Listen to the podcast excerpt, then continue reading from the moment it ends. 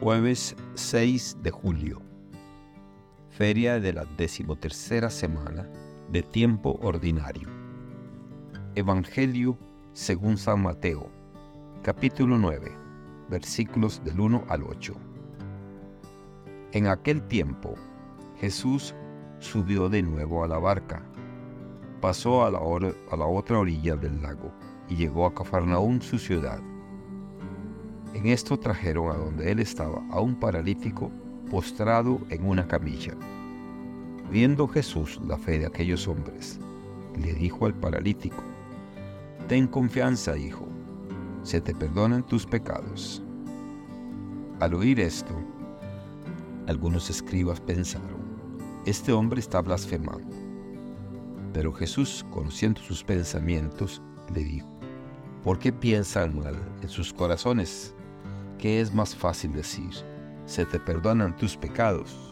¿O decir, levántate y anda? Pues para que sepan que el Hijo del Hombre tiene poder en la tierra para perdonar los pecados. Le dijo entonces al paralítico, levántate, toma tu camilla y vete a tu casa. Él se levantó y se fue a su casa. Al ver eso la gente se llenó de temor y glorificó a Dios, que había dado tanto poder a los hombres. Palabra del Señor. Gloria a ti, Señor Jesús. Reflexión. Comenzando con Génesis, nos encontramos con la historia del sacrificio de Isaac. Este episodio se considera una de las narraciones más profundas y problemáticas de la Biblia, ya que presenta la angustiosa prueba a la que Abraham fue sometido por Dios, sacrificar a su propio hijo. Teológicamente, esta historia ha sido interpretada de múltiples formas a lo largo de la historia. Una interpretación destaca el concepto del amor y obediencia absoluta a Dios por parte de Abraham. A pesar de la naturaleza perturbadora de la prueba, Abraham no cuestiona ni desobedece a Dios, demostrando una fe que parece trascender el entendimiento humano. En el contexto del Antiguo Testamento, esta obediencia ciega puede parecer desconcertante sin embargo, en la tradición judía, esta historia sirve para subrayar el rechazo del sacrificio humano practicado por otras culturas contemporáneas. Dios interviene en el último momento, salvando a Isaac y estableciendo el principio fundamental de la sacralidad de la vida humana. Pasando al Evangelio de San Mateo, la curación del paralítico va más allá de un simple acto de sanación física. La afirmación de Jesús de que puede perdonar pecados es una afirmación directa de su divinidad, dado que solo Dios tiene autoridad para perdonar pecados.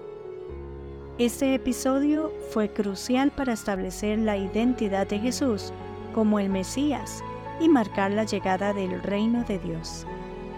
Hoy en día, estos textos nos retan a considerar cómo interactuamos con nuestra propia fe.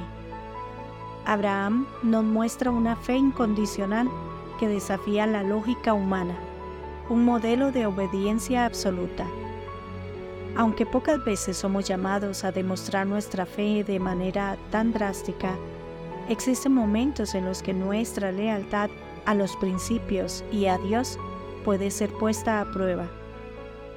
Por otro lado, el relato de la sanación del paralítico nos recuerda que Jesús no solo vino a curar dolencias físicas, sino a liberar a la humanidad de la esclavitud del pecado. Así como el hombre paralítico fue liberado tanto física como espiritualmente, nosotros también podemos acudir a Jesús en busca de sanación y perdón. Estos relatos nos invitan a una fe profunda y a una relación personal con un Dios que no solo exige nuestra obediencia, sino que se preocupa profundamente por nuestra sanación y liberación. En el mundo de hoy, donde enfrentamos tantos desafíos físicos como espirituales, estas lecturas nos proporcionan una guía y esperanza sólidas. Que Dios les bendiga y les proteja.